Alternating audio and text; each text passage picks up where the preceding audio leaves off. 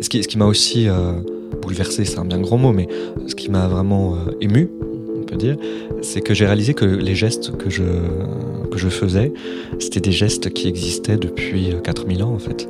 Même, même, même plus, hein. on a retrouvé des, des, pièces tissées qui dataient de, de 5000 avant Jésus-Christ. Et, et, avec le, le, le, type de métier que j'utilise, ça fait au moins 800 ans que, que les gens font les mêmes gestes. Bienvenue dans Cravate Club, le podcast qui parle d'élégance, de style, de belles choses, par le biais des savoir-faire, de l'artisanat et de la technique. Je suis intimement persuadée que lorsque l'on sait comment sont faits les objets que l'on porte, notre regard sur eux change, notre style et nos envies, nos désirs évoluent.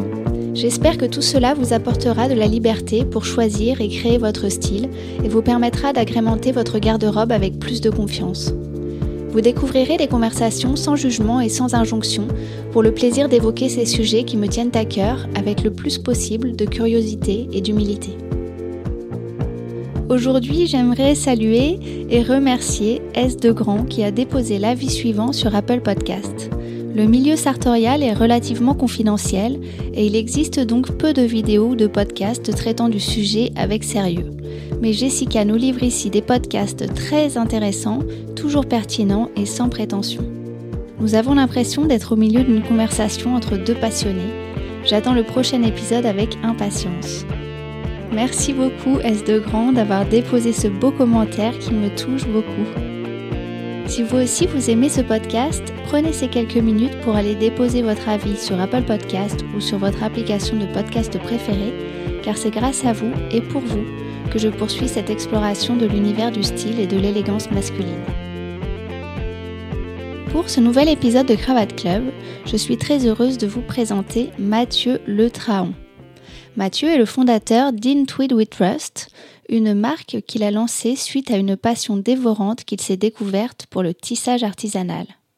Tout a commencé pour lui par un intérêt pour le style sartorial, qui s'est ensuite déplacé vers un intérêt pour le tissu en lui-même, jusqu'à arriver à vouloir découvrir comment on pouvait créer un tissu de A à Z. Comme il le dit très bien, Mathieu est devenu tisserand pour faire renaître et partager des émotions textiles incomparables. Mathieu, à travers son artisanat d'art, transmet ses émotions et son amour pour son travail, mais également pour le travail des filatures avec lesquelles il collabore pour tisser les fibres animales les plus précieuses. C'est un néo-artisan, un artisan qui donne du sens à ses gestes, qui, au-delà du plaisir de faire ce qu'il aime, sait pourquoi il a fait ce choix de vie et ce choix de métier. Dans cet entretien, nous avons parlé de sa relation au tissage et sa relation à la création qui sont arrivées assez tardivement dans son parcours et qui ont été une révélation pour lui. Nous avons évoqué son rapport très sentimental à son travail, les émotions que ce nouveau métier lui procure. Nous avons aussi parlé technique de tissage et j'ai adoré ça. Le tissage n'est pas encore une corde que j'ai à mon arc, mais je pense bien que je vais m'y mettre tellement Mathieu a su m'insuffler la joie qu'il a découverte en entrant dans cet univers. Vous l'aurez compris, j'ai passé un excellent moment en sa compagnie et j'espère qu'il en sera de même pour vous. Bonne écoute. Alors bonjour Mathieu. Bonjour. Merci beaucoup d'être venu dans mon podcast aujourd'hui. Merci de ton invitation. Alors Mathieu, tu es le créateur de Intweed We Trust. C'est ça. Euh, Est-ce que tu voudrais nous dire euh, quel est ce projet euh, que tu es en train de lancer? Tout à fait. Alors, euh, c'est un, un, projet, j'ai le projet depuis euh, quelque temps de, euh, de Depuis de, 2007, Depuis ça 2007. En fait, depuis 2007, en fait, ce qui s'est passé, c'est que en 2017, j'ai changé de j'ai changé de travail et entre mes deux entre mes deux jobs, j'avais un mois de vacances à écouler. Et je me suis dit, qu'est-ce que je vais faire de, ce mois-là? Je, pourrais aller au cinéma tous les jours, mais euh, j'avais envie de faire quelque chose qui, qui change un peu de l'ordinaire, puisque ça faisait plus de 15 ans que j'avais jamais eu autant de temps euh, à moi, euh, de, devant moi. Donc je me suis dit, ben, ça, faisait un moment que je m'intéressais au, style masculin, aux vêtements masculins, et,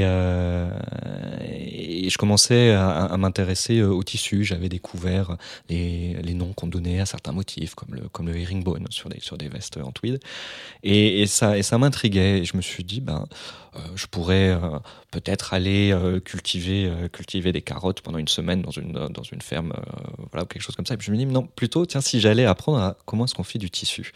Et donc, je me suis retrouvé fin octobre, pendant une semaine, au fin fond de la Bretagne, près d'une, tisserande, à, apprendre les, bases du métier. Mais alors, attends, parce que du coup, ce que tu as, avant d'avoir de, de, décider de faire du tissage, il me semble que tu avais essayé le tricot, non? Oui, tout à fait. Oui, oui, oui. Je m'étais un peu essayé au tricot. Mais avant ça, le tricot, c'était venu euh, juste. Euh, ça t'est venu à ce moment-là de ta vie Ou avant, dans le passé, tu avais déjà euh, été intéressé par, le, par, la couture ou autre bah, pas, tellement, en fait. j'ai commencé à m'intéresser un peu plus précisément aux, vêtements, au style il y a à peu près à peu près 6 ou 7 ans. Et, et par rapport à ton métier j'imagine oui oui aussi parce que donc j'avais un métier de, de représentation en fait, je, travaillais pour les, euh, je m'occupais des relations internationales pour des grandes écoles d'ingénieurs, et donc j'avais un, j'avais un travail, voilà, où j'avais besoin d'être, euh, j'étais souvent, souvent en représentation, et, j'en avais un petit peu assez des, costumes très classiques, très, euh, très standards. Donc petit à petit, j'ai commencé à un peu améliorer ma garde-robe. J'ai commencé à mettre des, des, pochettes de costumes très progressivement, et puis j'ai commencé un peu à, à dépareiller les vestes, à oser, à oser les motifs dans les, dans les costumes, dans les cravates, etc petit à petit. Et donc j'ai commencé à me construire une culture euh, du textile, une culture sartoriale d'abord. Euh, et, et, donc tout ça, ça m'a amené euh, petit à petit à m'intéresser de plus près à la matière. Et, euh, et alors le, le tricot, c'est vrai que c'est finalement c'est c'est le moyen le plus simple de commencer à soi-même faire du faire du tissu. Et, euh, et, je me rappelle très bien, alors c'était pendant cette, cette période de, de, vacances, je devais être un peu désœuvré ce jour-là, je me suis dit, tiens, si, si j'essayais de tricoter, et donc j'avais évidemment pas de matériel chez moi, mais j'avais des baguettes chinoises, j'avais de la ficelle à rôti et donc je suis allé voir une vidéo euh, sur comment est-ce qu'on fait, euh, comment est-ce qu'on monte une maille, comment est-ce mm. qu'on fait une maille. Et euh, alors le résultat était épouvantable, mais j'ai trouvé le, le, processus. Il y a quelque chose qui s'est passé. Il y a drôle. quelque chose d'intéressant, voilà, de, de se dire qu'avec un, un, élément en une dimension, un fil, on pouvait faire bah, une pièce en deux, voire en trois dimensions. C'est vrai que c'est étonnant. Ouais. Oui, et, mm. et, et j'ai vraiment, j'ai vraiment beaucoup aimé ça. Donc je, je suis allé m'équiper assez vite à acheter mes, mes, premières aiguilles, euh, mes premières pelotes. Et puis, euh, j'ai commencé à faire. Euh, et autour de toi, personne tricotait Tu n'avais pas de la une grand-mère, une maman Non, alors j'avais, oui, j'avais des grand-mères qui tricotaient, mais ça remontait à, vraiment très très longtemps. Donc, je trouvais assez amusant. Euh, voilà, le, les, des hommes qui tricotent, il n'y en a pas énormément. En tout cas, il n'y a pas beaucoup de publicité. Euh, bien qu'après, en fait, sur Instagram, j'ai découvert un mm. univers, mais alors vraiment très très riche, euh, beaucoup à l'étranger. C'est drôle parce qu'en fait, effectivement, il y a beaucoup d'hommes qui tricotent aux États-Unis et en France très peu parce que pendant pendant longtemps, moi j'ai beaucoup tricoté aussi. je tricote encore, mais moins souvent. Et, et, pendant, dans les cafés tricot à Paris, euh, on, voit, on voit très peu d'hommes, hein, c'est très rare. Oui, ouais, c'est vrai. Et même sur les salons, l'aiguille en fête, etc., euh, on voit souvent que des femmes, alors qu'il euh, y a quelques hommes comme ça par-ci par-là, mais c'est assez rare. Mm. Oui, oui, tout à fait. Tu, tu fais bien de mentionner l'aiguille en fête, parce que mm. du coup, j'y avais été, et c'était amusant, parce que je m'étais même lancé dans le, dans le concours de tricotage rapide. C'est vrai Oui, oui. Ça, ça avait rien donné, j'étais vraiment au début.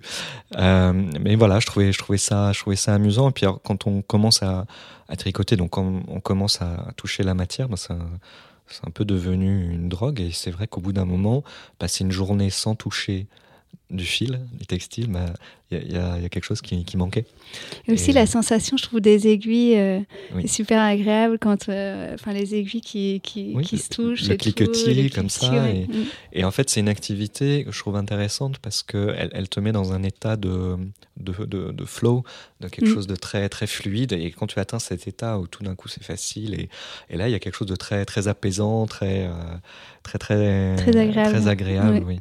oui puis parfois, on a du mal à s'arrêter, du coup, ah, on dit aller encore encore, un rang, encore un rang. Complètement, oui, Non, et puis c'est une activité intéressante quand on la démarre aussi euh, euh, par soi-même, parce qu'on fait, on fait des erreurs, donc on apprend de ses erreurs. Donc je trouve que c'est une, activité d'auto-apprentissage. Euh, parce qu'après, tu comprends comment c'est comment c'est fait et comment, ça comment les fils s'entremêlent, et du coup, tu peux reprendre. c'est intéressant. Et, alors, de, du, coup, du tricot, toi, tu es passé au tissage et tu pas voulu euh, approfondir euh, vraiment le tricot. Euh, tu t'es tout de suite allé vers l'étape du tissage? Alors, j'ai poursuivi le, le, tricot en loisir, comme ça. Puis, mhm. mais j'étais curieux du, du, tissage, qui est quand même voilà, des plus grandes techniques de fabrication de, textiles. Et j'étais, en fait, j'étais très curieux au début de savoir comment on faisait euh, ce motif que j'aime beaucoup, qui s'appelle le herringbone. Ce sont ces, euh, chevrons euh, brisés, décalés qu'on voit beaucoup, notamment dans, les, dans le tweed, mais, pas seulement. Et j'avais envie de comprendre comment, comment tout ça se, se construisait, comment, comment on mettait ça en place. Et donc je suis parti faire ce stage pendant une semaine, vraiment au, vert, hein, on peut le dire. Euh, et, j'ai tout de suite été vraiment euh, happé parce que ça a été, euh, ça a été une découverte assez forte de, plusieurs éléments. déjà, le, premier élément qui m'a vraiment accroché, c'est que j'avais vraiment l'impression d'être comme un maçon qui voit son, son mur s'élever euh, en, voyant, en voyant fil après fil le, tissu qui était en train de se créer sous les yeux. Ça, je trouvais que c'était, c'était vraiment une sensation euh, extraordinaire. Et, ce qui m'a frappé énormément, bah, alors évidemment, j'ai dit à ma formatrice, je voudrais, je voudrais faire du herringbone, comprendre comment on le fait. C'était un petit peu, un petit peu obsessionnel presque. mais euh, au-delà de ça, donc j'ai fait du herringbone. Mais au-delà de ça, en fait, je me suis rendu compte qu'il y avait des milliers de possibilités de motifs qu'on pouvait faire. Euh, et ça, pour moi, ça a été une vraie claque parce que je, en fait, dans l'univers textile dans lequel nous tous baignons au quotidien, le, vocabulaire textile est, très, appauvri finalement. Euh, il y, a, y, a y, a, des points de toile, ok, il y a des princes de Galles, euh, des ringbones, des, des, des, carreaux plus ou moins gros, etc., des chevrons, mais c'est tout. Et, et, alors qu'en fait, la, les, les, possibilités sont vraiment euh, énormes. Et en fait, j'ai réalisé que euh, qu'on était, euh, enfin, c'est lié à la, à l'industrialisation hein, du, de, de, la fabrication du tissu, c'est que avec l'industrialisation est venu le besoin d'optimisation, de, rentabilité, et c'est bien normal parce qu'avant le, tissu coûtait extrêmement cher. Mais du coup, l'optimisation a introduit aussi à resserrer le spectre des, possibilités. Euh, et, finalement, le, euh, l'univers textile, alors je ne parle pas des imprimés, mais dans lequel euh, l'univers textile dans lequel on, vit aujourd'hui est, vraiment très très pauvre par rapport à ce qu'on peut à ce qu'on ce qu'on peut faire. Et donc ça ça a été vraiment une, révélation en fait, assez forte. tu t'es dit qu'il y avait tellement de possibilités que tu avais envie de les explorer. C'est ça. Et alors en mm. fait c'est c'est en fait c'est infini. Oui c'est infini. Et ça on en plaisante avec d'autres tisserands notamment des, collègues étrangers, on dit, c'est que euh, ce qui est très frustrant dans la vie d'un tisserand, c'est qu'on sait que une vie ne suffit pas à faire tous les motifs possibles. Mais c'est pareil, en fait, pour moi, je ressens toujours ça dans la, bah, dans la broderie, le tricot. J'ai envie de tout faire, j'ai envie d'essayer de, tous les points, toutes les, toutes les possibilités d'assemblage de, couleurs, de tout ça. Et c'est vrai que. Mais en même temps, c'est génial parce que vu que tu n'auras jamais le temps dans toute ta vie, tu vas jamais t'ennuyer. C'est sûr, mm. c'est sûr, oui, oui. C'est parfois un peu vertigineux. Mm. Et puis pour avancer, parfois, il faut se dire, bon, je, je me limite à ci. c'est ça, tu es obligé de faire des choix euh, rapides. Exactement. Et, euh, et donc voilà, c'était... Euh, voilà, ça, ça, a été, ça a été une, voilà, ouais, une, une rencontre avec, avec cette technique. Et ce qui, ce qui m'a aussi bouleversé, c'est un bien grand mot, mais ce qui m'a vraiment ému, on peut dire, c'est que j'ai réalisé que les gestes que je, que je faisais, c'était des gestes qui existaient depuis 4000 ans, en fait. Même, même, même plus, on a retrouvé des, des pièces tissées qui dataient de, de 5000 avant Jésus-Christ. Euh, et, et, avec le, le, type de métier que j'utilise, ça fait au moins 800 ans que, que des gens font les mêmes gestes. Et, et, l'impression de s'inscrire comme ça dans, dans mm. cette tradition, je, trouvais ça formidable. Sachant que les, motifs, par exemple, certains, certains motifs de, de, de sergé, certains carreaux, c'est des choses qu'on qu'on retrouve euh, dans l'archéologie euh, gauloise, par exemple. Donc il y a, des tissus que, que je fais aujourd'hui qui, euh, voilà, qui ont déjà été faits il y a 2000 ans. Et donc c'est assez émouvant de, de s'inscrire dans cette, dans cette longue tradition, dans ce long fil. Tu disais que tu parlais avec euh, des collègues tisserands étrangers. Euh, en fait, tu t'es, tu, t'es connecté avec des gens par euh, le biais d'Internet? Comment ça s'est oui, passé? Oui, à travers Instagram. En fait, mhm. parce que j'ai ouvert un, compte Instagram il y, a, il y, a, deux ans à peu près pour commencer à partager un peu mes découvertes. voilà, mon, mon activité. et voilà, montrer qu'on pouvait aussi associer du... du du textile fait à la main avec un style euh, masculin un petit peu, un petit peu recherché, c'est peut-être un bien grand mot, mais enfin voilà qu'on pouvait, euh, que c'était pas forcément euh, vieillot, vieillot un peu mémère, non, mm. qu'on pouvait en faire quelque chose de sympa. Et oui, donc j'ai j'ai contacté des, des, des tisserands. alors y a, en fait c'est ce que j'ai découvert aussi au moment de, de mon premier apprentissage, euh, c'est que euh, c'est que l'art, l'art textile, euh, l'art c'est quasiment a quasiment disparu en, France, mais il est très vivant dans les pays anglo-saxons et notamment parce que pour, euh, pour, les, pour les, les immigrants euh, d'origine européenne, c'était un, un, moyen, dans ces pays-là, aux États-Unis par exemple, de, de maintenir un, un, lien euh, culturel avec leur, avec leur, leur région d'origine, telle région de Pologne, telle région d'Allemagne ou de, Suède. Et pour eux, parce que le, le textile familial aux États-Unis, c'est quelque chose d'important. Ils ont, ils ont la, la, la tradition des, des, des patchwork qui se transmettent, etc.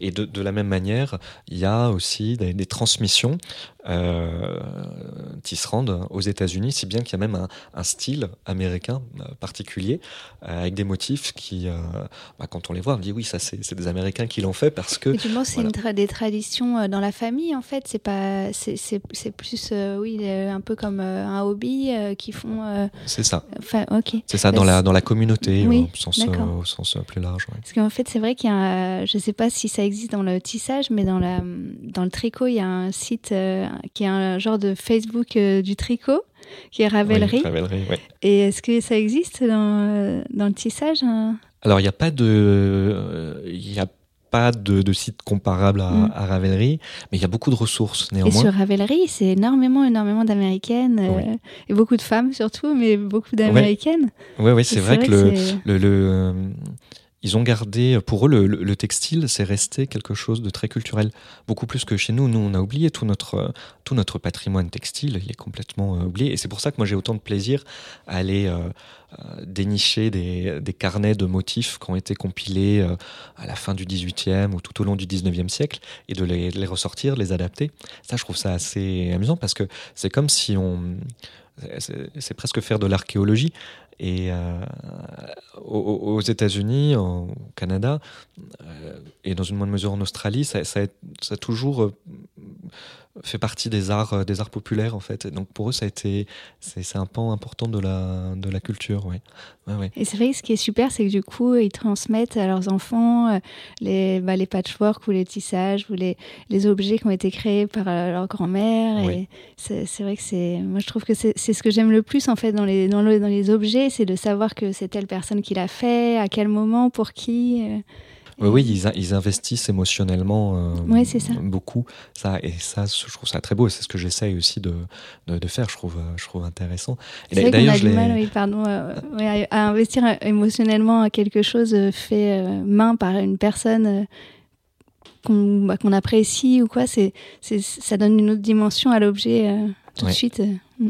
Et tu vois, quand mon, quand mon fils est né il y a 15 mois maintenant, euh, je voulais que le, que le, son premier contact avec le monde matériel, c'est-à-dire le, le, tissu qui allait l'envelopper à, à, sa naissance, je voulais que ce soit moi qui l'ai, tissé. J'ai vu donc, sur Instagram, euh, c'était super joli. Et, et ouais, et, et j'ai mis, je me suis vraiment beaucoup investi dedans. Donc dans le dans le motif, j'ai mis beaucoup de, de symbolique sur euh, sur autour du chiffre 3, autour de, de l'encadrement, autour de la différence. Euh, j'ai même volontairement laissé des, des imperfections parce que pour moi c'était comme dérouler l'histoire d'une vie, dire voilà parfois il y a des parfois il y a des il y a des il y a des, des aspérités. Et euh, et, et, et j'y pense parce que j'ai ressorti ce, ce tissu il y, a, il y, a, quelques jours pour le montrer à, à un ami et j'étais j'étais super ému en fait c'est vrai le, ouais, le, parce que je l'avais bon je l'avais rangé et euh, je l'avais pas vu depuis euh, je sais pas, depuis dix mois. Et euh, ouais, ça m'a fait quelque chose. Et du coup, tu avais choisi comment les fils euh, que tu as utilisés? C'était quoi comme laine? Alors, j'avais pas pris de la laine parce que je voulais que ça soit vraiment au contact avec la, mm. peau. Je voulais que ça soit vraiment le tout premier, la toute première chose de, du monde qu'il voilà, qu'il enveloppe, qu'il touche vraiment. Et donc, j'avais pris un coton un, beau coton euh, euh, que j'avais. Euh, en fait, les fils que tu utilises pour tisser, est-ce que ce sont les mêmes qu'on utilise pour tricoter ou pas? Alors pour les pour les fils, moi ce que je tisse, donc à part cette cette étole d'accueil pour mon fils qui était qui était en coton. C'était du coton à tricoter Non, c'était du coton à tisser. Ah d'accord, il existe des cotons spéciaux pour le tissage? Oui, oui, oui, c'est des cotons vraiment très très fins. Euh, j'en avais fait une sorte de, gaz, c'est-à-dire j'avais j'avais vraiment écarté les, ah fils pour que ça soit très respirant. Comme un linge. Euh, voilà, c'est mm. ça. Ouais, je voulais vraiment que ça soit très très respirant, et donc c'est un, fil très fin. Je pense qu'il y avait euh, il y avait 10 à, 10 à 12 fils au centimètre, quelque chose comme ça. Donc c'était vraiment un fil, un fil très très fin. Par contre, aujourd'hui, ce, que je, ce que je tisse, c'est exclusivement des, fibres animales aujourd'hui. C'est des, laines, euh, donc des laines de, de moutons, et puis des, euh, on pourrait dire laines, enfin disons des toisons d'autres animaux comme l'alpaga, le, yak. Euh, voilà, parfois, parfois un petit peu de soie aussi. Et le lin? Le lin, non, je, ne le tisse pas. C'est, une technique un petit peu différente de tissage. C'est parce que c'est une fibre assez, assez difficile à travailler et pour lequel il faut des métiers un peu plus, euh, un peu plus lourd, parce que ça demande une tension euh, beaucoup plus euh, importante. Donc il faut vraiment un métier très très costaud. J'avais visité des usines de lin en Irlande et du coup il y avait des métiers à tisser mais effectivement qui étaient très très gros et, euh, mais toi, ton métier à tisser, euh, tu l'as, trouvé où? Comment tu l'as choisi? Alors c'est, c'est un métier euh, alors que, que j'ai trouvé parce que en fait, pour revenir à l'Amérique du Nord, en fait, c'est, là que j'ai trouvé beaucoup de ressources pour apprendre à tisser. En fait, j'ai, j'ai rejoint une, une guilde canadienne de, de tisserands qui est animée par une, tisserande de, dans, une île au large de Vancouver et qui, fait des vidéos formidables euh, pour, euh, pour expliquer tout un tas de choses, qui fait des, euh, des livres aussi. Enfin, voilà. Et, puis, donc, elle et puis deux ou trois autres personnes qui font des vidéos ou des livres m'ont vraiment aidé à, bah, à tout améliorer dans ma technique jusqu'au geste, jusqu'à l'amplitude. Et donc je leur dois beaucoup et, je dois notamment de, le, choix du, de mon métier à tisser. D'accord. Qui, qui, qui, était recommandé et, et donc c'est un métier, euh, c'est un métier qui est euh, qui prend à peu près la place d'un piano, un piano droit. Euh, c'est quand même assez grand. C'est assez, c'est assez mm. grand parce que je, voulais quand même pouvoir faire des, des, largeurs un peu importantes. Où je peux tisser jusqu'à 80-85 cm. En fait, la largeur maximale, c'est la largeur de ton métier. C'est ça. C'est ça. C'est comme les métiers à broder. Oui. Tu peux pas doubler ou. Je peux. en fait, il y, y, a une technique qui me permet de, de faire en, en, double couche. Ah oui, c'est bien. Et, euh, donc je, peux doubler euh, la, longueur si je, si je veux. C'est un peu plus euh, compliqué, ça demande des, réglages particuliers, mais et voilà. Et donc c'est un métier, un métier hollandais qui, qui est fabriqué aux Pays-Bas, mais qui est surtout vendu en Amérique du Nord, et qui, est, qui un métier qui, qui a plusieurs avantages. donc déjà, il est relativement compact, il est assez, assez léger. Euh, c'est un métier à, huit cadres, euh, c'est-à-dire que on rentrera peut-être dans, la technique, mais en gros, ça, me permet de faire beaucoup de. une, richesse de motifs euh, assez importante, tout en restant intégralement maîtrisable à la main. C'est-à-dire que je pourrais faire des, des, motifs beaucoup plus complexes, mais il faudrait un système automatique derrière, donc par ordinateur ou par un système mécanique. Euh, et donc du coup, je perdrais une certaine partie, du, contrôle, et surtout, je perdrais la possibilité que j'ai actuellement de, de, modifier les réglages très très rapidement. Euh, parce que les réglages des métiers à tisser plus, plus complexes peuvent prendre une journée parfois. Mhm. Euh, donc moi j'ai choisi un métier qui m'offrait le meilleur compromis entre la taille, la complexité des motifs et la maniabilité de, de l'ensemble. Et alors, en fait, euh, donc quand tu prépares un, motif, c'est tu, tu, tu, me disais que tu le, tu le dessines euh, sur un, un logiciel informatique. Et, euh, et, ensuite, du coup, ça détermine le nombre de mètres de, de, fils de telle ou telle couleur. c'est comme ça que ça se passe? Oui, c'est comme ça que ça se mhm. passe. Donc, en général, euh, je, pars, euh, je, pars d'une idée de format hein, que, que j'ai. Euh, je pars aussi d'une idée de, motif parce que j'aime bien explorer, justement, parler de tout ce patrimoine de motifs. Donc, j'aime bien regarder donc dans des, dans des, dans, des anciens catalogues un motif qui me paraît intéressant et ce motif, bah, je, vais, je vais le multiplier, je vais regarder ses, variantes possibles, et, donc je vais dessiner sur un, sur un logiciel l'attache des fils de chaîne, c'est-à-dire les fils verticaux. Mhm. Donc les, les, fils de chaîne, les fils verticaux et les fils de trame, les fils les horizontaux. Fils horizontaux. Voilà. Donc les fils de chaîne s'attachent sur le métier euh, à tisser, ils s'enroulent sur le métier euh, à tisser au tout début des opérations. Et ensuite, le, fil, euh, le fil de, de trame passe entre les deux nappes de fil. Mm. On crée une ouverture. Les, fils sont attachés à des cadres, les fils de chaîne sont attachés à des cadres et euh, en actionnant des pédales, on va ouvrir des, on va ouvrir ce qu'on appelle une foule, c'est-à-dire c'est euh, un espace entre deux nappes de fil donc la, nappe supérieure et la nappe inférieure. Et c'est dans cet espace, dans cette foule, qu'on va passer la trame. Et ensuite, on va et la trame, en fait, le fil de trame, c'est des petites bobines qui sont, qu'on appelle des canettes, comme sur les machines à coudre. Oui, c'est ça. Ça s'appelle des, ça s'appelle des, canettes. Et, euh, et, ça se met dans des, euh, dans des navettes. Tiens, j'en même. Ah oui, c'est une canette dans une navette. C'est ça. voilà. Faites une canette qui est. Euh, il y, a différents styles de navettes et de canettes.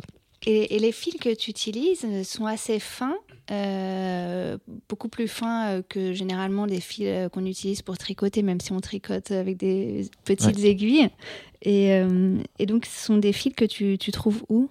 Alors, j'utilise deux catégories de, de, fils.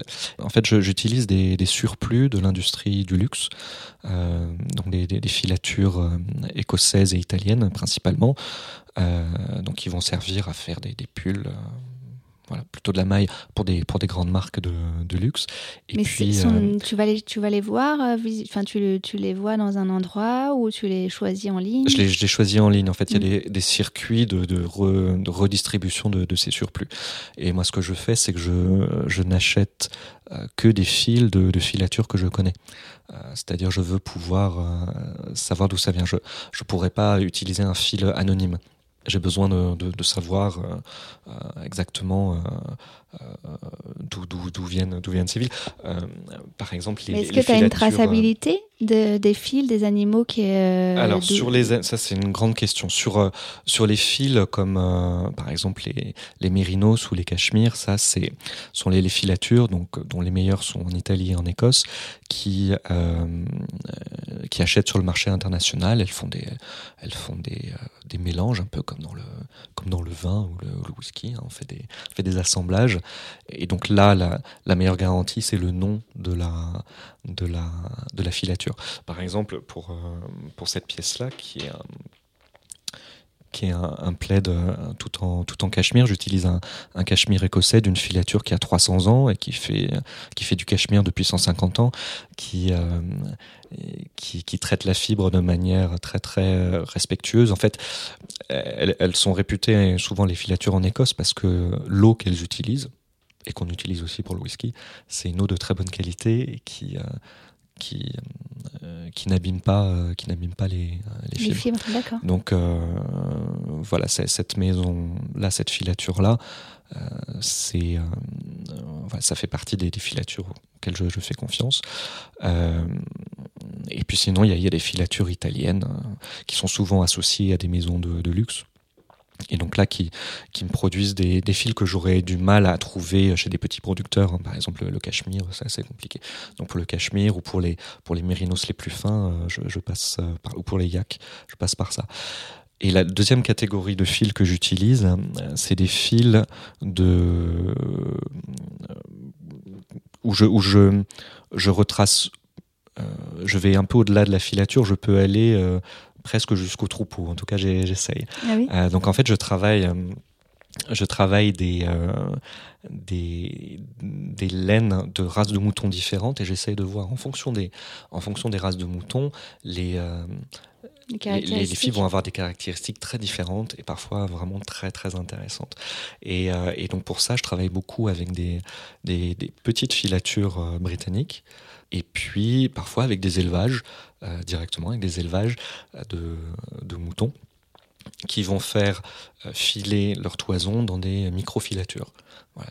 Qui, sont, qui sont des structures qui sont capables de traiter euh, 10 kilos de toison et pas euh, 200 ou 500 kilos d'un coup. Mais après, toi, tu, tu achètes juste la quantité nécessaire pour faire des projets précis ou tu as quand même un minimum que tu es obligé de, de Mm. commander? Non, alors souvent ce sont des, ce sont des fils qui sont, euh, qui sont proposés pour des, euh, pour des tricoteurs, tricoteuses. Donc euh, j'achète des, des pelotes. Euh, je me constitue euh, quelques, quelques stocks. Après sur, sur les Shetland par exemple, qui, est- qui est une race de mouton qui est vraiment, vraiment intéressante. ça, cette, cette étole-là, en fait, donc j'ai voulu quoi la... comme motif euh, Alors- un nom C'est les petits losanges euh Ça, c'est un mélange de motifs. Ah C'est-à-dire que. J'ai organisé les fils de chaîne de six manières différentes. Et ensuite, les, les fils de trame, je les ai fait passer euh, chacune de, euh, un genre de de patchwork. 12 en manières fait. différentes. Voilà, donc le résultat, ça donne un, un genre de patchwork. Et en fait, donc il y a, y a 144 motifs différents. Ah oui. Euh, en fait, il y, y a 72 motifs différents et comme chaque motif a deux couleurs, voilà, il y a 144 carreaux euh, différents. Ça permet, c'est un genre de dictionnaire pour moi. Ça me permet de, de tester euh, des, c'est comme des petits échantillons en fait. Oui, c'est ça, c'est ça, Mm. Et ça, c'est une laine que j'aime beaucoup parce que c'est des, moutons de race Shetland qui, est, qui sont élevés sur les îles Shetland, qui sont filés sur les îles Shetland. Et c'est une laine qui a été travaillée avec des historiens locaux pour reconstituer la laine telle qu'on la filait du temps de la reine Victoria. Et ça a une laine qui est, euh, j'aime beaucoup la, la malaxer comme ça. Elle a une, elle a un, un ressort, elle a une énergie qui est vraiment, qui est vraiment intéressante et un, et un tombé qui est, qui est parfait. Et ce que je trouve intéressant en travaillant avec les races de lourd. moutons, Mm. en travaillant avec les races de moutons comme ça, on peut jouer euh, avec les, les couleurs naturelles. Euh, parce que, par exemple, pour les, la race Shetland, il y a 11 euh, couleurs euh, définies de, de toison. Euh, pour les alpagas, ça va jusqu'à 22.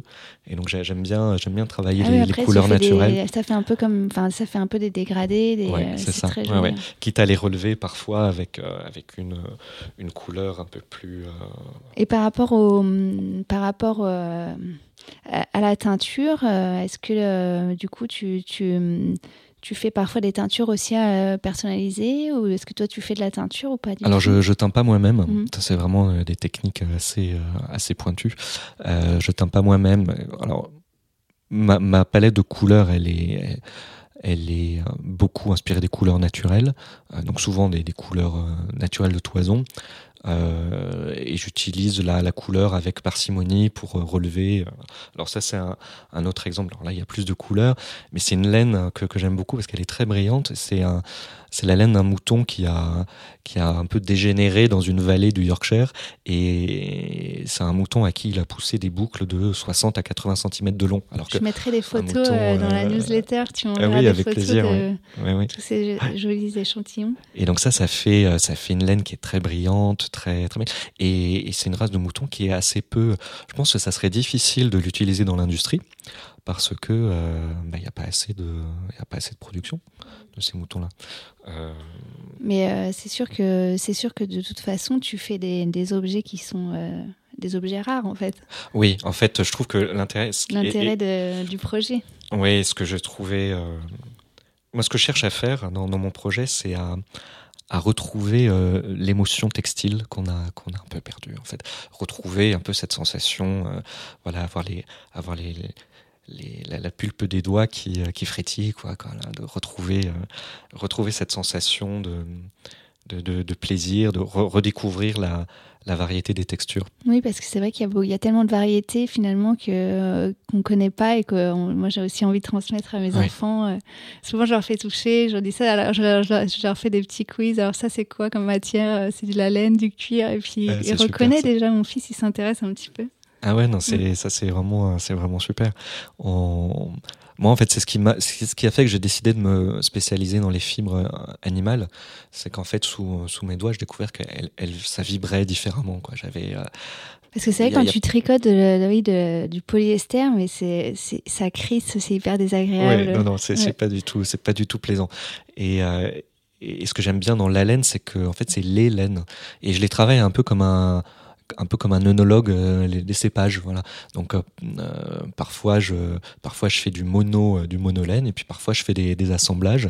Mais est-ce que justement tu ce que je voulais savoir c'est est-ce que tu, tu peux faire par exemple des fils de de chaîne plus épais que les fils de trame ou est-ce qu'il faut généralement garder à peu près une, épaisseur équivalente Non, non, on peut, le, rendu sera un peu différent. Moi, j'aime bien que, que, les fils de chaîne et de trame soient, soient à peu près de la même taille, parce que ça, ça fait des projets euh, finalement assez équilibrés. Et pour la, pour la main globale du tissu, je la trouve, euh, je trouve ça. Mais si tu fais euh, une quantité, enfin, tu vois, là, si par exemple le fil de chaîne est deux fois plus gros et du coup qu'il y a deux fois plus de fils en trame, ça va faire quelque chose d'équilibré ou ça va forcément avoir l'air un peu.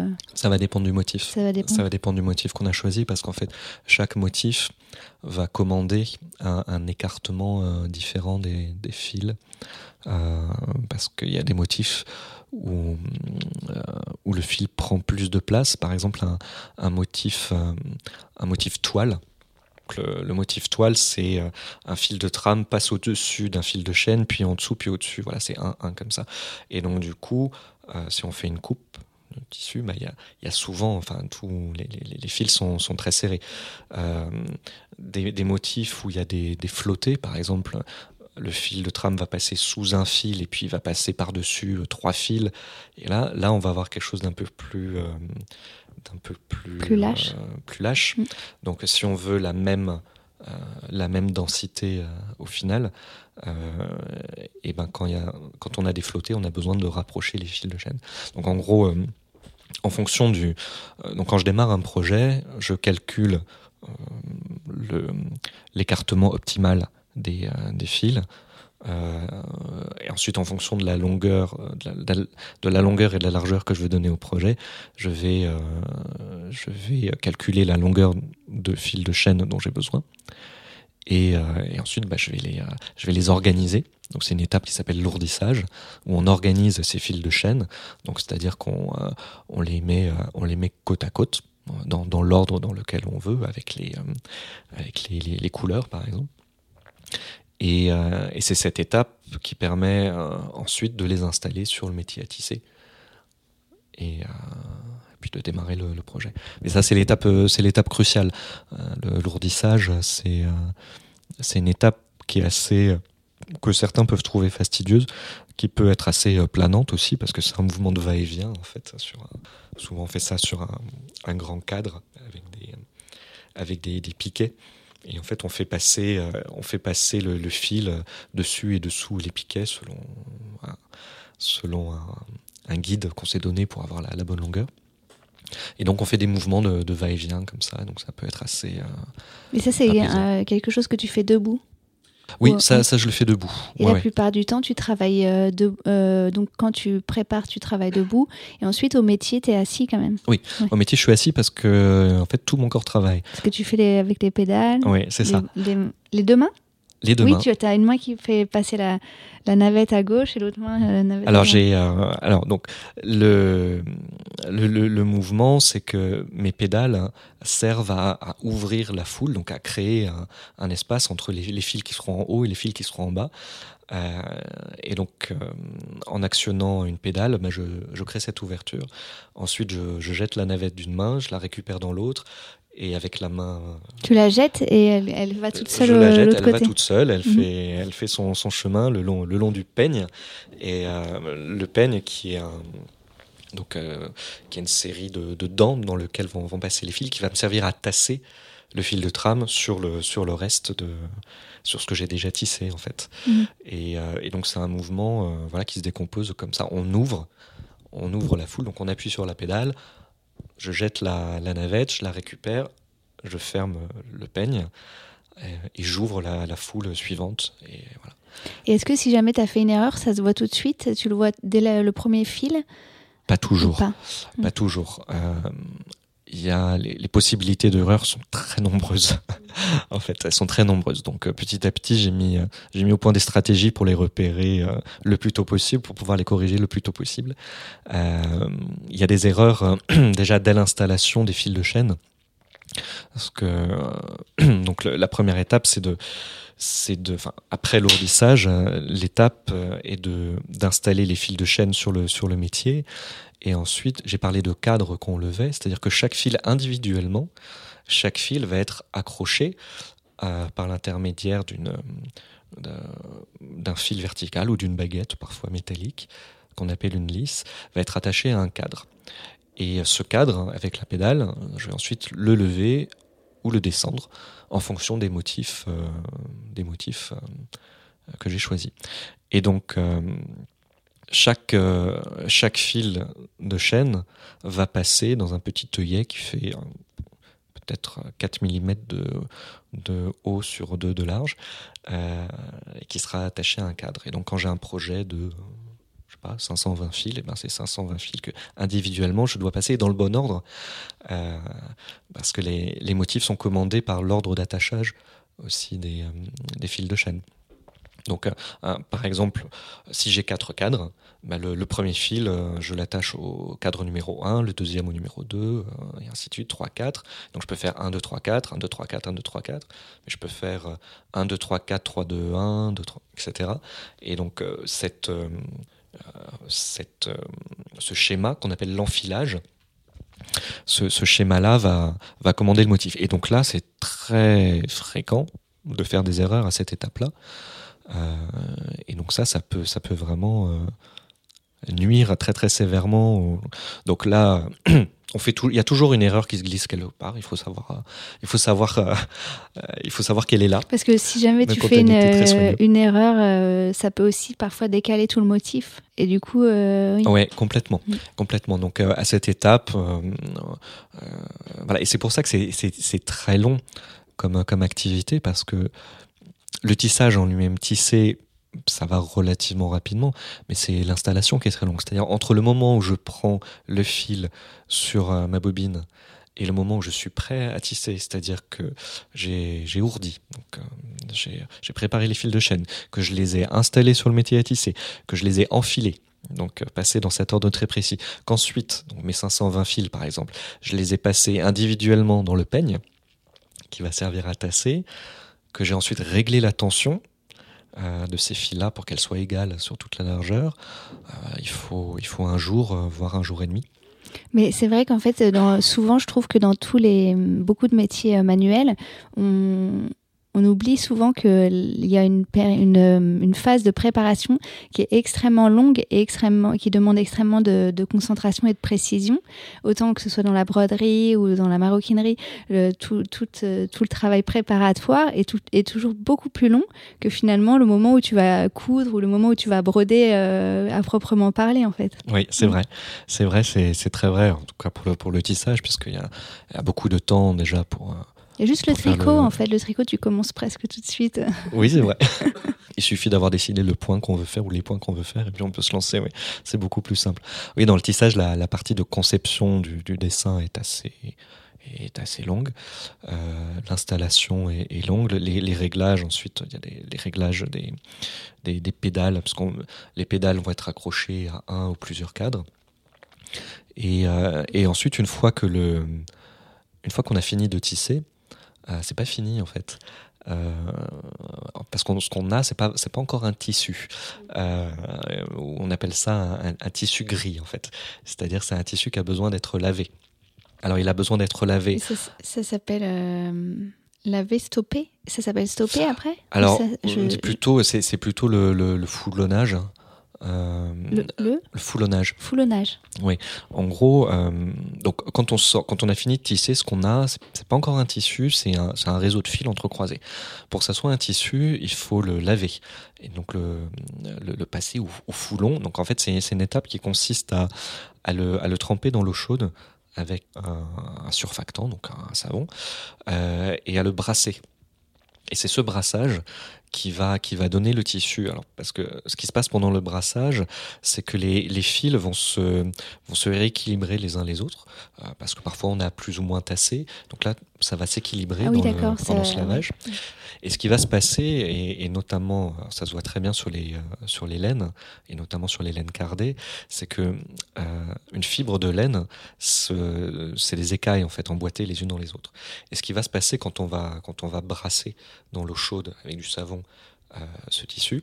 Et tu vas le brasser combien de temps? Tu le mets dans ta baignoire par exemple Je le mets dans ma baignoire ou dans le lavabo ou dans une bassine et, euh, et ça, ça prend ça prend entre 2 minutes et 6 minutes, quelque chose comme ça. Voilà. Et donc les, les écailles vont, vont s'écarter un petit peu et elles vont, se, elles vont se mêler aux écailles de la fibre voisine et c'est ça qui va donner un effet de, de nappe. Oui, ouais, parce que c'est là que du coup euh, les deux, les deux euh, ou les, les, différents fils en fait ça, ça, semble un peu entre eux euh, ouais. se, se collent un voilà, peu. c'est là et donc voilà c'est ça. Et alors si on pousse le cette étape euh, trop loin, on va avoir du feutre. oui, bah c'est ça que c'est dangereux, ouais, parce qu'après le feutre, c'est raté. quoi. c'est pour ça que je le fais à la main, parce que je pourrais le faire à la machine à laver, mais euh, le problème, c'est que c'est le programme laine. Mais parce bon, que parfois, même. ça se joue à, à, 15 ou 30 secondes près. En fait. Et donc, mais euh, comment, tu le, comment tu doses justement le temps que ça va prendre? À la main, euh, au, au, à la sensation en fait. Je, je sais jamais avant de le avant de le avant de le laver combien de temps ça va me prendre. En fait, ça va dépendre de, de plusieurs facteurs. Ça va dépendre de de la densité, c'est-à-dire l'écartement des, des fils dans le projet. Euh, mais même si je prends deux deux projets de la même densité, les mêmes euh, les mêmes matières, les mêmes matières il peut y avoir une variabilité d'une trentaine de secondes, une minute, suivant que la température de l'eau, elle est, elle est à deux degrés de différence. Tu vois, tu vois pas forcément. Euh, euh, j'ai pas, j'ai pas un thermomètre de haute précision pour ça. Hein, le thermomètre du, du bain. Et, euh, et le. Donc en fait, je, le jauge euh, en fait sur, euh, je jauge quand il est prêt. Euh, en gros, au moment où, où où on peut plus vraiment bouger les fils. Donc en fait j'utilise mon ongle pour vraiment jauger du, du, meilleur moment pour le pour le sortir. Donc c'est c'est une étape euh, assez ah oui, assez une étape ténue. délicate. Oui et alors c'est marrant parce qu'au début c'était une étape que je trouvais un peu fastidieuse parce que bon il faut il faut plonger les mains dans l'eau. Enfin puis il y a de l'inconnu et tout. Et en fait c'est une étape que que j'ai appris à apprécier parce que c'est c'est l'étape alchimique du, du procédé et c'est c'est l'étape aussi où tout peut se casser la figure. C'est-à-dire on peut et là aussi ça se casse la figure, bah c'est euh, ça peut être quatre ou cinq jours de travail euh, fichu en l'air. Donc, euh, c'est clair, c'est un peu comme moi. Très prudent, oui. quand, quand, je fais les boutonnières, c'est enfin, la, la, dernière étape de la veste. Oui. c'est ça. T'as pas intérêt à rater. C'est ça. Et donc, mm. donc du coup, je suis assez soigneux avec avec ça et et j'aime bien que cette étape aussi soit sous mon contrôle parce que voilà, on a vraiment c'est là où toute l'importance de, la sensation du tactile et, et, elle joue elle joue énormément.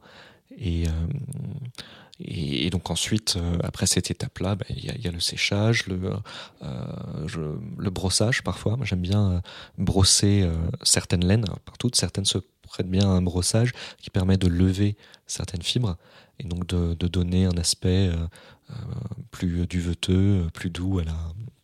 Ici, là, par exemple, c'est une, c'est un petit plaid que j'ai réalisé à partir d'une laine euh, irlandaise, un, la laine, un tweed du Donegal, donc cette laine un petit peu mouchetée typique, typique de l'Irlande. Et euh, il y a une face qui est que j'ai laissée nature, et puis l'autre face ah oui, qui, est, euh, qui est brossée, ouais. parce que c'est un, c'est une laine qui contient un peu de mohair.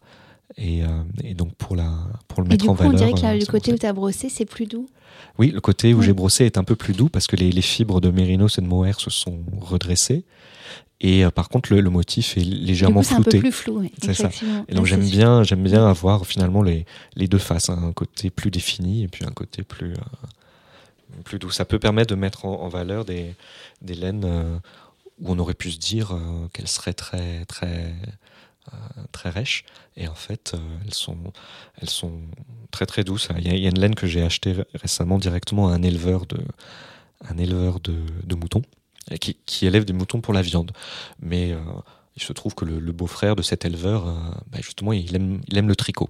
Et donc il s'est dit, c'est dommage toute cette, toute cette laine qu'on jette, parce que voilà, après la tonte, on ne sait pas quoi en faire. Mais tiens, si, si j'allais en faire filer une dizaine de kilos, on va voir ce que ça donne. Et moi, j'ai rencontré ces gens sur un salon et ils avaient un écheveau de leur laine. Je me suis dit, oulala, toi, j'ai envie de, de, faire quelque chose. Et donc, euh, je leur ai acheté euh, de la laine et, euh, et je l'ai utilisé. Et en la brossant, j'ai trouvé C'est la laine naturelle, là Oui, c'est la laine d'une race qui s'appelle la, la, romane, mhm. qui est pas du tout une laine, c'est pas du tout un animal à laine. C'est vraiment un animal à viande. Mais il a une laine qui est très, très. voilà, qui est, qui est très, très souple et très, très douce. Donc c'était c'était assez amusant finalement de révéler euh, la, la, qualité de cette laine. De ton point de vue, euh, à part le, les différents motifs, euh, la créativité en fait que tu mets dans tes pièces, à quoi on, on, quelle est un peu la plus-value d'un tissage manuel par rapport à un tissage industriel? Alors il y a deux il y a deux réponses à ça. La, première, elle se, rapproche un peu de la conception euh, japonaise de, l'artisanat, c'est-à-dire que euh, dans l'artisanat japonais, ce qu'on cherche à valoriser, c'est la, main, la présence de la de l'artisan, la main de l'artisan, son énergie. Et, euh, et, moi, je le vois sur mes sur mes projets. Il y a, j'aime bien qu'on voit qu'on sent le, souffle. Il y a, quelqu'un qui a fait, euh, voilà, qui, a mis où tout son corps s'est engagé. Et ça se voit dans le dans, le tissage, euh, sur le sur la, la, battue et plus la plus régulière possible, mais elle sera jamais aussi régulière qu'une battue mécanique pour tasser le, fil. Et donc il y a, des très légères euh, variations, très subtiles, qui donnent, voilà, qui insufflent quelque chose d'assez vivant. Et moi je trouve qu'un un tissu euh, fait manuellement, il a, il a cette énergie-là et il a cette, euh, cette vibration-là. Et, euh, et par ailleurs, ce, que, ce que j'aime dans, dans le fait de faire du, tissage manuel, c'est c'est qu'on peut raconter une histoire à travers à travers un tissu, un peu un peu comme dans un tatouage en fait. On peut à travers une symbolique, que ce soit les motifs ou les couleurs, on peut raconter un, une histoire, un, lieu ou un, ou un, parcours de vie, on peut mettre une symbolique euh, assez forte, comme, lorsque j'ai tissé l'étole d'accueil pour la, naissance de mon fils. Et, euh, et je trouve intéressant de, de, filer ça. Et ça, c'est quelque chose qu'on ne peut pas faire de manière euh, industrielle parce que euh, parce qu'on peut pas s'amuser à faire des pièces uniques. Enfin, c'est très, très compliqué. Et euh, moi, je peux le faire. Moi, je peux, on peut traduire un, paysage. Et c'est d'ailleurs pour ça que j'ai choisi ce nom In Tweed We Trust parce que à l'origine, le tweed, c'est un, un tissu qui raconte un environnement parce que c'est un tissu de camouflage. C'était un, tissu qui était utilisé pour les, pour les gardes-chasse dans les, dans les domaines, dans les domaines écossais. Euh, et donc, il fallait que ces tissus se fondent dans l'environnement. En tout cas, s'inspirent des, couleurs de l'environnement. Et, donc j'aime bien cette idée qu'un tissu puisse être autre chose juste qu'une pièce en deux dimensions d'une matière dont ensuite on va faire euh, une veste. J'aime bien qu'on puisse euh, se dire qu'il y, a une symbolique, une, signification, une, poésie dans, ce tissu. Et, souvent, ce ce qui est vraiment amusant, c'est que euh, je me suis aperçu, en, termes d'inspiration, que j'étais inspiré inconsciemment au niveau des, couleurs par des choses autour de moi. Euh, récemment, j'ai fait un, jeté de lit euh, dans des couleurs blanches, bleues et marron. Avec, avec, puis j'ai eu l'idée de mettre, de mettre une, laine aussi de couleur rouille. Et, et quand je l'ai fini, j'ai regardé par la fenêtre et en fait c'était des couleurs de, en fait des, des immeubles en face. Mmh. Et, et c'était marrant, voilà, comme je, inconsciemment, ça avait, ça avait, euh, ça avait infusé. Oui, et, et je trouve ça, euh, et je trouve ça assez, assez marrant. Et dans mes recherches, j'essaye de, quand j'utilise la couleur, j'essaye d'avoir cette approche, euh, d'avoir cette approche-là. Là, par exemple, c'est un, j'ai apporté un plaid que j'ai fait aussi en laine de, des îles Shetland et de, de race Shetland. Et c'est un plaid donc où j'ai utilisé des couleurs de, des, des, beiges, des, des ocres, et puis des, il y a, y a trois verts différents il y a du rouille et en fait c'est des couleurs inspirées de, de l'île de Ré où les volets sont dans des, des verres particuliers, le- les toits sont rouilles et donc j'ai essayé de rendre. Il y, a, peu beau- de- il y a beaucoup de créativité euh, dans tes motifs, j'aime beaucoup. Ah merci, ouais, c'était voilà, c'était c'était un essai euh, de, de se dire comment est-ce que je peux euh, comment est-ce que je peux traduire ce, ce paysage de les maisons de l'île de Ré dans un dans un tissu et voilà, je- Mais avant ça, t'avais jamais fait du dessin ou quelque chose de plus créatif dans ta vie? Non non non, Non, très peu, ouais. Parce que c'est vraiment hyper. euh, Enfin, je trouve qu'il y a beaucoup de. C'est un travail très pro, de création très professionnel, euh, Ouais, merci, c'est vraiment, euh, vraiment très beau. Merci, c'est gentil. C'est vrai, vrai que ça, ça a beaucoup surpris autour de moi parce qu'on me connaissait pas euh, manuel. Enfin bon, euh, très vaguement bricoleur, mais euh, pas forcément euh, voilà de, euh, créatif, etc. Et euh, donc c'est c'était c'est c'est amusant de voir la, la réaction des gens. euh. Bah oui, parce que Euh, comme quoi on peut se révéler que- à n'importe quel âge. mais oui. Et souvent quand je dis ah mais les, les tissus, quand, quand quand je dis ce que je fais, les gens me disent ah donc les, les tissus, tu tu dessines et tu fais faire. Je dis non non je fais moi-même. Je dis ah bon. Et euh, je trouve ça je trouve ça assez euh, assez satisfaisant et puis ça m'a j'ai aussi redécouvert un, autre lien au travail. Parce que avant j'utilisais euh, que ma tête. Euh, et là du fait d'utiliser euh, non seulement ma tête mais aussi beaucoup mes mains et puis mes pieds ça fait une relation à la fois au travail et au corps qui est un petit peu différente. Parce que avant si je me cassais euh, si je me cassais le bras par exemple bon C'était pas très au grave. pire, euh, voilà, il m'en restait un deuxième pour écrire à l'ordinateur, je sais pas. Là, maintenant, c'est même me couper Mhm. en faisant la cuisine. Bah Eh oui, ben, si c'est un endroit que tu utilises, euh, j'ai besoin- avec lequel tu appuies. Oui, j'ai besoin de, de- de- vraiment la, la Mhm. pulpe des, des doigts est devenue super importante. Donc me, me couper là, et ben ça veut dire que le temps que ça cicatrise complètement, euh, c'est 4-5 jours où je serai euh, pas à l'aise. Moi, si je me Voilà. blesse euh, bah, sur le doigt euh, auquel- sur lequel je mets mon dé, euh, c'est vraiment embêtant. Ah oui, j'imagine, ouais.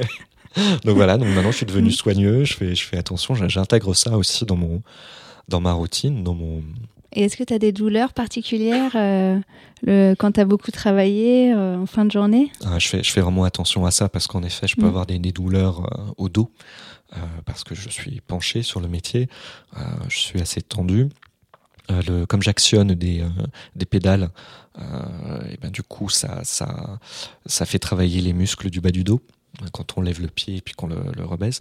Donc je fais vraiment attention. En fait, je, je travaille toujours par séquence d'une demi-heure et ensuite euh, je m'étire pendant cinq minutes pour euh, vraiment. Ah oui, tu fais vraiment très attention parce que ça, Ouais, c'est pas tout le vraiment monde attention. qui fait ça. je fais vraiment attention et, euh, et je fais attention aussi. Alors après, pendant le, le moment où je tisse, comme j'utilise mes, mes pieds et mes mains, c'est un, un peu une danse en fait, parce que les, en fait, je vais actionner les pédales dans un ordre précis et euh, Une chorégraphie. oui, il y a une chorégraphie et euh, et je me suis aperçu que plus j'étais fluide dans les mouvements, plus j'étais ample, plus j'étais euh, généreux dans les mouvements, meilleur était le, Le résultat Ouais, le Ah oui. résultat était bien. Et donc du coup, et aussi plus on est délié, plus on est euh, tu vois, je fais des je fais des grands gestes qui vont pas se voir, hein, mais euh, plus plus je suis délié dans mes gestes, euh, aussi moins je m- moins c'est de contraintes aussi pour le pour le corps, plus c'est fluide. Donc euh, voilà. je fais attention à ça. Et je m'échauffe, je m'échauffe les doigts. Enfin, j'ai appris à, à m'échauffer les mains parce que sinon après. Oui, il y a des exercices ouais. à faire. Tu ouvres ta main très fort, après tu refermes très fort. Je sais plus ce qu'il y avait d'autre. Je suis preneur de conseils hein, ouais, là-dessus. oui, c'est pour sûr. le, il y a pas mal d'exercices à faire pour se détendre les doigts et tout. Et mais c'est vrai moi parfois quand, quand je brode pendant longtemps euh, pour faire les boutonnières, je suis aussi euh, recroquevillée un peu sur moi-même en avant pour que ce soit vraiment le travail le plus près possible de mes, de mes yeux en fait. Et euh, donc les genoux euh, sur un peu en hauteur avec le- la veste sur les genoux. Et, et c'est vrai que parfois en fait je sens que je commence à avoir mal au dos. Je, sens que je commence à avoir mal euh, au bras. Et en fait, euh, quand tu es lancé aussi, c'est difficile de, faire une pause et de dire il faut que je me dé... faut que je m'é- je m'étire un petit peu. Moi, j'avoue que je le fais pas. En fait, je continue euh, jusqu'à ce que je termine parce que j'aime pas m'arrêter en plein milieu. Ah oui. Eh ben, écoute, moi, j'ai fini par me mettre un minuteur parce que je me suis aperçu que quand je, quand je poussais, euh, quand je me poussais trop, euh, eh ben, c'est souvent là que je faisais des erreurs. Et les erreurs, euh, parfois, elles, sont, elles, sont, elles se payent très cher. C'est-à-dire que euh, je peux tisser euh, pendant cinq minutes avec une erreur que j'ai, que je, dont je ne m'aperçois qu'au bout de cinq minutes. Et pour réparer ces cinq minutes de, d'erreur, parfois c'est euh, 40 minutes donc reprendre. Et donc c'est très très très énervant. Et, et donc j'essaye de, de gérer de gérer la fatigue.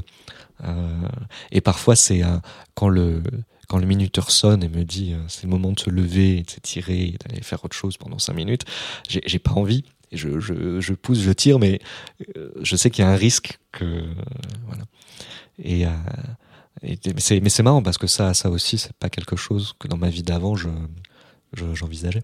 Enfin, Et la solitude du travail euh, manuel, euh, artisanal, comment tu vis ça? Ah, je vis ça très bien. Euh, alors, je suis pas du tout un ermite. Hein. Euh, je, vis ça assez bien parce que finalement, mes journées de travail sont assez équilibrées entre les moments. Je fais rarement, je fais très rarement de journées où je ne fais que tisser. Euh, parce que bah, parce qu'il y a une fatigue qui s'installe et donc euh, il y a des moments de la journée où je tisse mieux qu'à d'autres. Donc euh, je, me réserve à ces moments-là et dans les autres moments, je, bah, fais un peu de travail administratif, je fais euh, et puis je, rencontre pas mal de gens, je continue de voir mes anciens collègues, de, je, je, sors un peu dans le quartier, voilà, je fais une pause d'un quart d'heure, je vais boire un, je vais boire un café au, comptoir, au café au café d'en bas et, et voilà et ça me remet un peu dans le dans le mouvement. Donc il y, a des jours où oui, si je sors pas, je vais trouver ça difficile, mais euh, je trouve euh, assez agréable d'avoir des moments aussi euh, complètement ininterrompus, ce qui dans ma vie d'avant était rarement le, rarement le cas. Mm. Donc j'apprécie. c'est une solitude, mais qui est relativement contrôlée. Mais c'est vrai que c'était quelque chose quand je me suis lancé. En fait, ça fait ça fait depuis le début du mois d'octobre 2018 où je où j'ai entrepris d'essayer de faire quelque chose de, de ça. Donc euh, depuis euh, depuis octobre 2018 je je me suis auto formé j'ai testé beaucoup de matières pour trouver celles voilà, qui avaient les, rendus qui me plaisaient, pour trouver les, les, matières avec l'histoire la plus intéressante, pour tester voilà, les différentes races de moutons, euh, trouver les, bons, les bons circuits d'approvisionnement, euh, tester des motifs, etc., améliorer ma technique. Euh, et, et donc tout ça, oui, ça fait, ça, ça m'a pris pas mal de temps.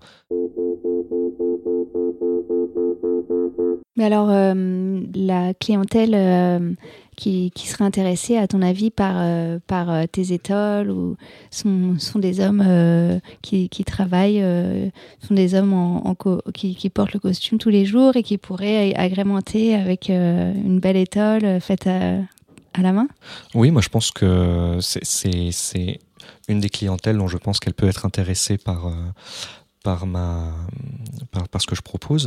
Tu vas faire une collection tu plutôt homme ou plutôt mixte? Est-ce que c'est euh, ça, ça s'adresse aux femmes aussi? Aujourd'hui, l'univers dont, dont, je viens, c'est plutôt l'univers masculin. Donc c'est c'est plutôt de là que viennent mes inspirations, mes mes, mes gammes de couleurs également. Euh, donc je sais qu'elles intéressent les femmes aussi, mais souvent on me dit ah c'est masculin ce que ce que vous faites. Et c'est vrai qu'à contrario, on voit beaucoup les, les, tisserands sont souvent des femmes et font souvent des choses assez féminines. Mmh. Et donc je trouvais intéressant de de se dire tiens qu'est-ce que pourrait être la le, un regard masculin, une production euh, masculine là-dessus. et, euh, et, donc, euh, oui, le, le but, c'est de pouvoir proposer à des hommes qui, bah, qui sont intéressés à, à se faire faire des costumes euh, sur mesure, par exemple, donc qui ont qui ont cette culture là de la de de ce qu'est un bon tissu, de ce qu'est une bonne coupe, de ce qu'est une bonne facture, euh, de leur proposer de, de personnaliser euh, euh, bah cette fois de remonter jusqu'à la personnalisation du tissu. Ça, je trouve ça intéressant. Alors, à travers des étoiles, ce que j'aime bien dans les, les, les écharpes, les étoiles, c'est que ce sont des accessoires sur lesquels on peut on peut avoir des motifs assez variés euh, parce que bah, une fois dans l'entreprise, elle s'enlève. Euh, c'est comme un, c'est. On, a, on peut, on peut se permettre peut-être d'être un peu plus, euh, euh, comment dire, d'être un peu plus euh, Fantaisie. fantaisiste, oui, euh, oui, on peut être un peu plus fantaisiste euh, sur sur une pièce comme ça, donc on peut se faire plaisir aussi. On peut. C'est vrai qu'aujourd'hui, il y a beaucoup d'hommes qui portent des écharpes de plus en plus colorées, de plus en plus tr- tranchées, avec un. Ouais. de plus en plus voyantes, en fait. Oui, tout à fait. Donc voilà, moi je peux proposer des, des choses. assez- Je m'étais amusé à faire un à faire un prince de Galles en alpaga, donc avec un avec un overcheck dessus, alors qui est, ça fait c'est très très masculin, tu vois. C'est euh, c'est Ah oui, c'est vraiment. Donc je voulais je voulais voir euh, voilà comment est-ce qu'on faisait un prince de Galles. Donc, et et donc voilà, donc on a- j'ai des motifs qui peuvent être assez assez classiques et puis euh, des motifs un peu plus euh, un peu plus recherchés. Et ce que je cherche aussi à proposer, c'est bah, toujours dans cette idée de qu'une qu'une une étoffe puisse raconter une histoire. Et ben c'est euh, proposer, alors peut-être pour une pour une occasion, pour un anniversaire ou pour un- une naissance ou un mariage, de, de créer une étoffe euh, qui sera ensuite euh, utilisée euh, comme un comme un plaid ou comme un- une couverture qui puisse être transmise. Voilà, il y a cette idée de Non, mais de- c'est vraiment moi ce qui me touche le plus dans ce genre de métier, c'est ça, c'est la transmission de quelque chose de beau. Oui. Et le fait par, par une personne particulière aussi. Oui. Mm. On a souvent dans nos, les, les armoires de grand-mère, on conservait des, des vieux linges, etc., qui étaient souvent brodés d'ailleurs. Et c'est c'est émouvant de retrouver euh, ces choses-là. Et donc, euh, moi C'est j'avais envie encore de plus émouvant proposer. quand on, quand on connaît la personne, euh, Oui, que c'est un c'est ça. ancêtre. ou- Exactement. Et Mm. j'avais envie de, de retrouver, euh, bah, de, de- de retrouver un, un peu ce lien, de- d'enlever de l'anonymat au, au textile. Oui, mais c'est voilà. c'est de, exactement ça. de, de le réinvestir vraiment, Mm. de, de réinvestir le motif, de réinvestir le, le, le sens, le sens tactile. Enfin, L'idée, c'était de, retrouver de l'émotion. Voilà. Parce que moi, moi c'est ce que je ressens quand, quand, je, quand, quand je tisse. Et puis après, quand j'ai fini, quand j'ai la pièce, ça y est, elle est complètement, elle est complètement. euh, les dernières finitions sont apportées. Ben j'ai, ouais, ça, ça m'apporte une certaine, euh, une certaine émotion. Bah, je pense que ça apportera autant d'émotions à tes clients. J'espère. Bon, bah écoute, euh, ça fait déjà plus d'une heure. Moi, je pourrais parler de ça pendant, pendant toute la journée, mais Ouais, peut-être que. Est-ce qu'il y a quelque chose euh, que, que tu aurais aimé aborder, qu'on n'a pas eu le temps d'aborder, ou que Euh, j'ai pas eu l'occasion de te poser comme question? Ah, Je pense qu'on a, on a couvert beaucoup de, beaucoup de, de choses. Donc, Pour Euh, envoyer les, les gens, euh, pour le moment, c'est ton site, hein, c'est ton compte Instagram surtout qui est Oui. Intuit We Trust. Oui, c'est ça. Aujourd'hui, donc, je, je présente un peu mon, mon travail, mes recherches sur, euh, sur mon compte Instagram. Alors, je, je tenais un blog euh, que j'ai que j'ai suspendu euh, quand je me suis lancé dans cet autre projet. Donc, c'était un blog qui parlait de qui parlait de textile. Donc, j'avais fait quelques articles sur le tweed, sur euh, sur euh, sur le tricot, sur euh, même sur les chemises hawaïennes. Donc, c'était assez assez éclectique. Et euh, donc, je l'ai mis je l'ai mis en suspens le en temps suspens. de le temps de, de comprendre. C'est-à-dire ces derniers mois, j'ai vraiment passé du temps à, à- à réfléchir où tout cela pouvait me mener et comment, euh, comment réussir à, à vivre de cette. euh, c'est vrai, quand on a une passion comme ça, on, a- on, on, a- on prend- on passe beaucoup de temps à réfléchir de comment faire, comment en faire quelque chose de, matérialisable en fait. Mm. Oui, oui, ça prend, ça prend énormément de, énormément de temps. C'est beaucoup de, de formalités aussi. Et, euh, et euh, donc, euh, ce, que, ce que je voudrais mettre en avant, c'est aussi tout le travail de, recherche que j'ai fait sur les, sur les matières euh, pour euh, aider à faire apprécier aussi toutes ces, toutes ces races de moutons. Parce qu'aujourd'hui, on achète, euh, quand on achète une écharpe ou un plaid en laine, bon, on se dit, bon, ben, c'est de la laine. Mais moi, ce que je voudrais savoir, c'est remonter le, le plus près possible du, troupeau, que la, que la pièce est l'histoire la, la plus riche euh, possible à raconter de par son design ou par, par euh, l'histoire de, de sa matière, de ceux qui ont élevé le mouton, de ceux qui l'ont qui ont, qui ont filé. Euh, je trouve c'est des, moi je trouve ça, je C'est trouve ça passionnant. l'aventure de l'aventure de l'objet. Oui, oui, oui, je trouve ça passionnant. C'est Mm. un, c'est un patrimoine. Ce que je trouve intéressant aussi, c'est que aujourd'hui, quand on, il y, a, des traditions textiles très très vivaces en Asie du Sud-Est, en Amérique du Sud, en Afrique, mais en Europe, on a un petit peu oublié ça parce que ça, ça a été beaucoup mécanisé. Et je trouve intéressant de, de faire revivre aussi notre notre patrimoine textile d'Europe de, de, retrouver ces motifs qui ont été, euh, qui ont été oubliés, de, d'enrichir aussi notre, notre, notre univers textile. Je trouve que c'est, je trouve que c'est important. Et euh, voilà, on peut pas, on peut pas se se lâcher n'importe comment sur les sur des tissus de costumes aujourd'hui bien sûr puisque voilà y a des, règles formelles mais par contre sur une pièce comme ça je pense qu'on peut c'est vrai qu'on peut vraiment un peu faire ce qu'on veut euh, en termes d'écharpe on mm. peut vraiment se faire plaisir moi j'aime beaucoup travailler avec des, des bandes aléatoires euh, sur euh, sur sur des motifs. Voilà pour donner donner une, dynamique une dynamique particulière. Donc voilà on peut travailler avec des avec, avec des clients à, voilà, à définir euh, une pièce qui leur ressemble, qui raconte un peu leur, histoire. Histoire qu'ils auront envie de partager ou de, ou de garder pour eux. Je trouve, je trouve intéressant de retrouver un lien un peu intime euh, au textile, parce que pour revenir à la naissance de mon fils, mais le, textile, c'est notre premier contact avec le monde extérieur, avec le monde, avec le monde artificiel, au sens du de monde fait par l'homme. Euh, et puis c'est aussi souvent le dernier. Et je trouve ça, il y a quelque chose d'assez euh, spirituel dans le, dans le textile a, qui nous a complètement échappé aujourd'hui, en tout cas en Europe, qui est assez vivant dans des, euh, dans des, en Afrique par exemple, où, voilà, où les, les, tisserands ont un rôle spirituel et social assez, assez important dans certaines régions. Et, et je trouve intéressant de, de réinvestir cette cette relation un peu intime mm. au textile, d'en faire quelque chose d'autre que quelque chose de d'utilitaire. voilà, et, je trouve que la, et, et, la laine, ou les, les, matières animales ont, ont, une variété et une, une richesse qui est telle qu'on peut vraiment euh, nourrir cette, ce retour vers le, vers le textile grâce à elle. Ok, bah merci euh, pour toute, euh, toute cette poésie. Merci beaucoup, c'était un plaisir. Euh, bah, à très bientôt et n'hésitez pas donc à aller sur le, compte Instagram de Mathieu et à lui écrire des petits messages. Merci beaucoup Jessica. Au revoir. Au revoir. Et voilà, c'est déjà la fin de cet épisode de Cravate Club. Je vous remercie mille fois d'avoir écouté jusque-là.